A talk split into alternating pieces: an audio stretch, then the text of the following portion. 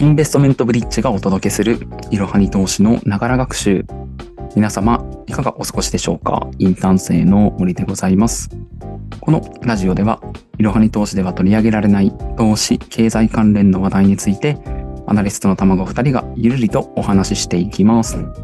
えー今日は高田くんに来てもらってます。お願いします。よろしくお願いいたします。こう普段は、なんかお互い気になるラジオ、気になるラジオじゃないか、気になるニュースをはい取り上げて話してるんだけど、なんか話したいこととか気になってるニュースがあったりする？そうですね。えっ、と、まあ、直近だとやはり FOMC があったっていうところと、あとは、えっ、と、雇用統計が、1月の雇用統計が発表されたっていうところで、ちょっとアメリカ市場に動きがあったっていうのは、ちょっと触れておくべきニュースなのかなと思って見ておりました。お、じゃあ、早速どんな感じだったか。そうですね。やはりその、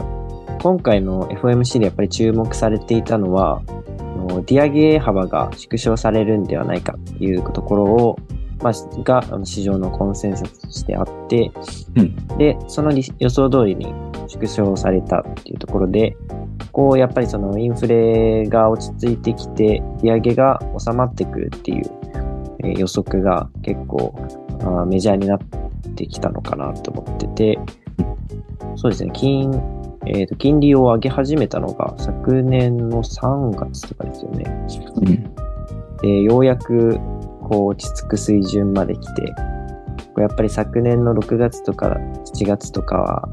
すごく予想よりも金利を上げてても全然インフレが収まらないというところで、まあ僕としても、あ、このままアメリカ市場ってどうなっちゃうんだろうなっていう不安があったんですけど、まあようやくこう落ち着いてきて、えーちょっと市場のサイクルというかですね、あの、さ下がり気味だった市場にちょっとずつえっ、と、他の市場からお金も戻ってきて、まあ、こう言ってしまうとなんで、なんなんですけど、まあ、面白い市場に戻ってくるのかなっていうふうに思ってます。ああ、なるほどね。まあなんか今回、こう、さっき雇用統計の話があったけど、はいはい。こう雇用統計は結構ね、サプライズだったっていうか、うんうんうんなんか農非農業部門の雇用者数が結構多くて、うん。でうんまあなんかこれは結構、えっと去年の雇用統計となんか集計モデルかなんかが違うみたいで、ああ、へえ。あんま参考にならないんじゃならないんじゃないかみたいな声がちょっとあったりして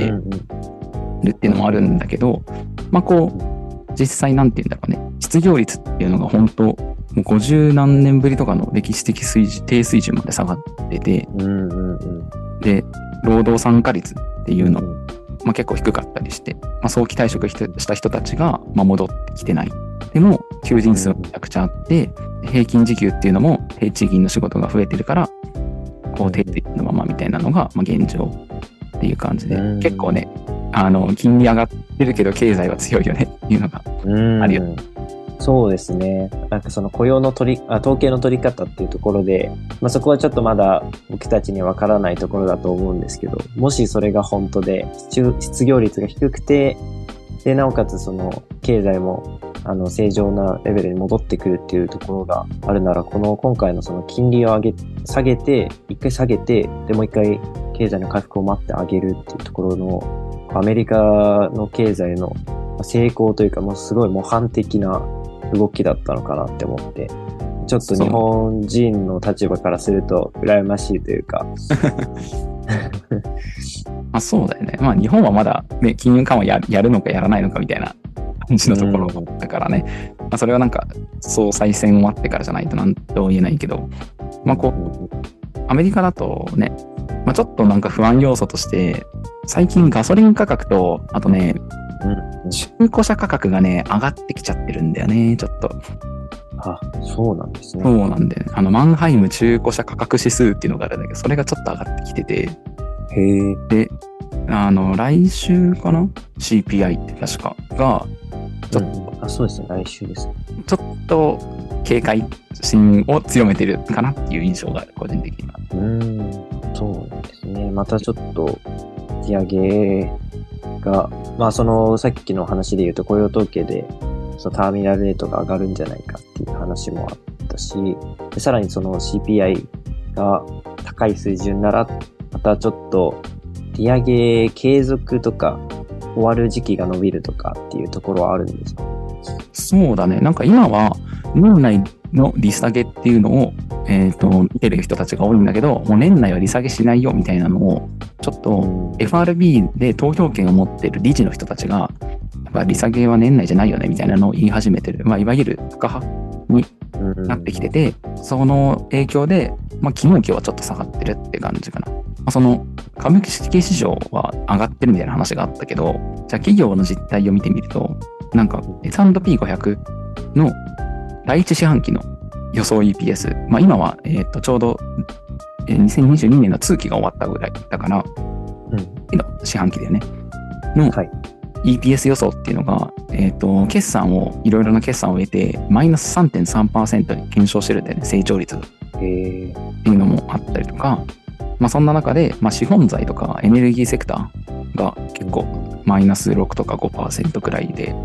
で、広域事業だけ上昇してるっていう感じ。まあ広域事業っていうのは要はなんか電力とかそういった感じの。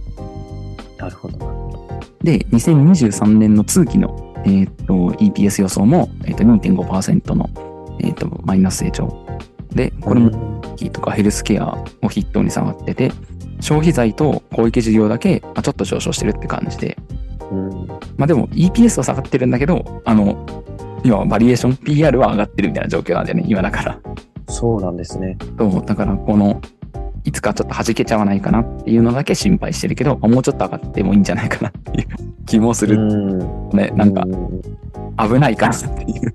感じ。ん そう、そうですよね。その、アメリカ市場のバブルって結構ずっと言われてますけど、やっぱりその、歴史的に見ても、バブルの時って、それを認識できないっていうのが怖いですよね。いつうん。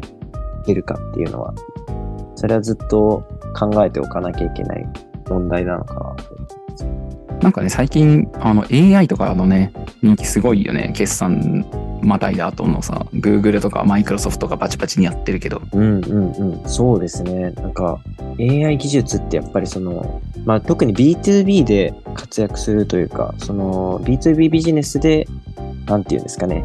主権というか派遣を取れるっていうところで、この間もあのチャット GPT に、オープン AI か、オープン AI にマイクロソフトが投資したのをきっかけに結構また AI 関連にお金が入ってきてるっていうのも目にしますけど、どうなんですかね、その、周りでちょっと注目してる、なんかその、サービスとかってありますか堀さんは？AI でってこと？そうですね。そうだね。サービスとかで言うと、なんだろう、どこの企業がやってるかわからないんだけど、はい。パープレキシティ AI っていう AI があるんだけど、まあこれはなんか、質問に対して3、4行ぐらいで簡潔に答えてくれる AI で、まあなんか例えばノーベル賞受賞者はみたいな質問をしたときに、うん。はい。まあ何年のノーベル賞受賞者はみたいな質問をすると、こう、3、4行で簡潔に答えてくれて、かつソースがうん。4つぐらい表示されるっていう、まあ、ちょっとチャット GPT とはそこが違うっていう AI があるんだけどええー。だから、情報収集をするときにめちゃくちゃ便利なんだよね。うんうんうん。こうなんか論文を書いてるときに S&P500 の過去のデータはみたいなことを言うと、それが載ってる記事とか論文をソースに出してくれるっていう。AI があって、まあ、これすごいなと思った。なるほど。日本とかでもそういう関連銘柄とかってあったりするのかな？そうですね。ちょうど本日2月9日、収録日2月9日なんですけど、でですね、あの、ユーザーローカルっていう企業がですね、今、今日だけで10、今日だけじゃないですね。2月で12%高とかですかね。すごい上がっていて、これも、あの、オープン AI の投資を受けて、受けたところからなのかなっていう感じなんですけど、主に、まあ、チャットボットとか、あとはヒートマップ解析っていうところをですね、すごい力を入れているようで、面白いのが、そのカンニング抑止の AI かな？オンライン試験でのカンニング抑止の AI とかを提供している企業で、で結構かなり多くの企業に対して、まあすごいいろんな幅広い AI を提供していてですね、なんかすごく将来性というか、まあ他の企業が伸びれば、まあその分伸びるよねっていうビジネスモデルになってるのかな感じで、ごく面白いというか、注目、確かに注目すべきような、するようなその企業かなっていうふうに見てたんですけど、うん。なんかすごく見てて思ったのが、まあ、AI とかってちょっと難しいなって僕は思ってたんですよね。あのうん特に理系の学生とかではないところ、理理系の大学出身とかではない っていうところで、まあちょっととっつきにくいっていうところはあったんですけど、うんまあ、。さっきその森さんが言ってくださったように、その身近なところで活用できるっていうところでは、すごく一般の方々としても、その技術の発展っていうのを認識できるっていうところで、テーマ投資とかに行くとですね、すごく他の、例えば医療とか、あーもっと言うと、ちょっと前に流行った半導体とかうん。よりも、投資家目線で考えると、すごくわかりやすくていいなって思ってますね。まあ確かにね。だからそれで言うと AI ってなんかこう、ノートっていう、まあ最近上場した企業とかも。 ChatGPT 使って記事を書くみたいなのをちょっと言っただけでストップ高しちゃったりとか、こう、うんうん。AI ってだけで実績が出てないのに株価が上がっちゃうみたいなのが最近多くて、結構警鐘を鳴らしてる機関投資家が多いっていう現状があるんだけど、まあ、そんな中で個人的には、まあ、再生可能エネルギーうん、とを、まあ、エネルギー関連かなにやっぱ注目してるんだよね、個人的には。うんうんまあ、例えば、そうですよね。うんあ、そうそうそう。エネルギーってやっぱり絶対必要なところに関わってきますよね。生活、今の段階でも、そう一般の方々にとっても、あの、大きくさい生活左右されちゃうようなテーマですよね。そうだね。あと、まず世界的に人口が増えていく中で、絶対足りないじゃんっていうのが、うんあの、やっ、ぱ AI より需要がしっかりしてるから、供給が伸びるっていうのが分かりやすいよね。そもそも。そうですね。やっぱり需要側からっていうのはすごく納得します。うん。っていうので、まあなんか、こうクリーンエネルギーっていうのはどうしても銅とか、まあ、リチウムが結構必要になってくるんだよね。その最近、オイルとか天然ガスとかよりはうんクリーンなエネルギーだから。っていうところで、まあ例えば、えっと、ネクステラエナジーとか、あの NEE、ティッカーが NEE なんだけど、アメリカ全土に電力を供給している電力会社とか、あとは、えー太陽光発電のアメリカの企業で、エンフェーズエナジーっていう企業とかがあって。あの、マイクロインバータって言って、こう、なんて言うんだろうね。電力の効率を上げる、まあ、太陽光発電の効率を上げる装置を作ってる会社なんだけど、こことかも最近すごい、もうバリエーションが240倍とかなんかすごいいいよね。ああ、そうなんですね。リチウムで言うと、リチウムバッテリーって聞いたことある？はい。あれって、まあ、最近で言うとまあ EV とかに使われてるんだけど、あれってスマホとか PC にも使われてるんだよね。もちろん。うんうんうん。だから、まあ、需要っていうのが結構ある。まあ、今後 EV が伸びていくっていう上でも、めちゃくちゃあるっていうのが、うんえーとリチウムバッテリー。でなんでリチウムバッテリーが使われるかというと、えっ、と、大容量で、かつ高出力っていう特徴があるらしい。どうやら。うん。で、そんな中で、じゃあリチウムってどこにあるんですかっていうと、チリとオーストラリアに、まあ大体半分ぐらいが埋まってるらしいよね。どうやら。半分以上かな。あへえ。あ、世界のってことですか？うんそうそうそう。どうやらそう。で、アメリカだと、それに結構派遣を握ってるのが、アルベマールっていう、ティッカー ALB っていう企業なんだけど、ここも、こうバリエーションがめちゃくちゃ高い、100倍とか200倍とかいってるぐらい、もう結構注目されてる企業で、まあ、他には、あの、さっきオーストラリアって言ったんだけど、オーストラリアの工業会社で、えっと、BHP ビリトンっていう企業があるんだけど、まあ、ここもリチウムの採掘とかやってたりとか、うん。あとは、ちょっとめちゃくちゃ名前が長いんだけど、ソシエダード・キミカ・イ・ミネラ・デ・チリっていう 会社が チリにあって、これチリの化学品メーカーで、うんうん。大体セグメントの30%ぐらいでリチウムの生産とか製造とか輸出をしてる、まあ、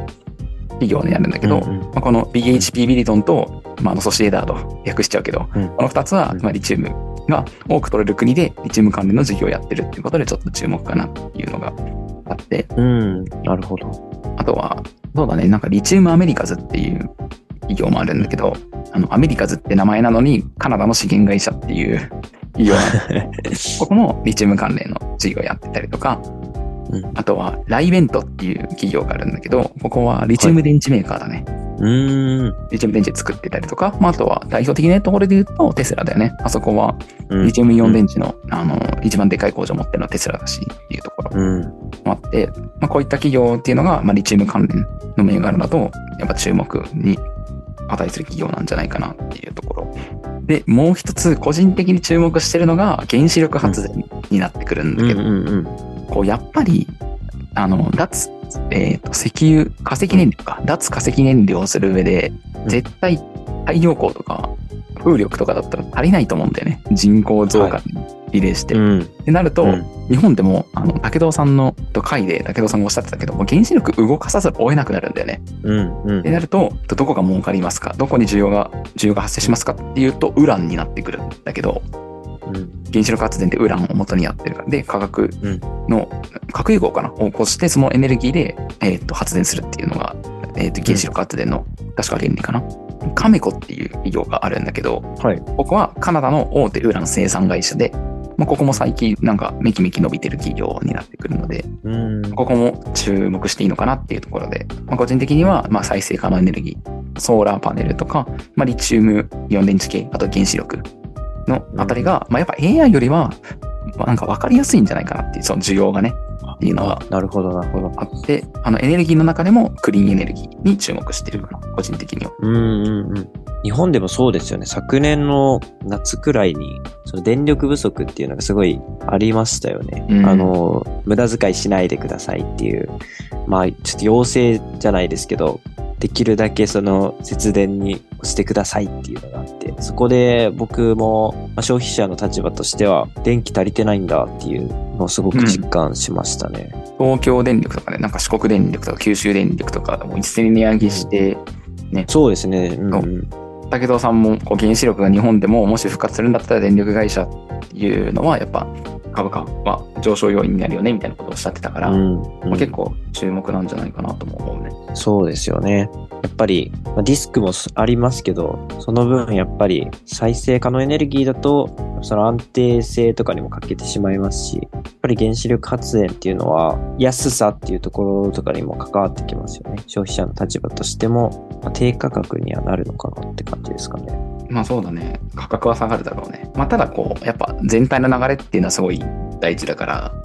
うんまあ、結構日本の市場もアメリカにあの影響されるし、どうしても。んだから、えっ、と、来週14日かな ?14 日に消費者物価指数が出て、で、15日に、えっ、と、小売の売上高が出るから、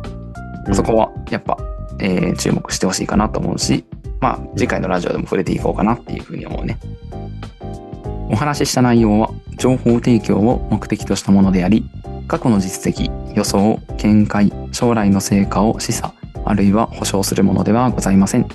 投資のご判断はご自身でしていただくようお願いいたします。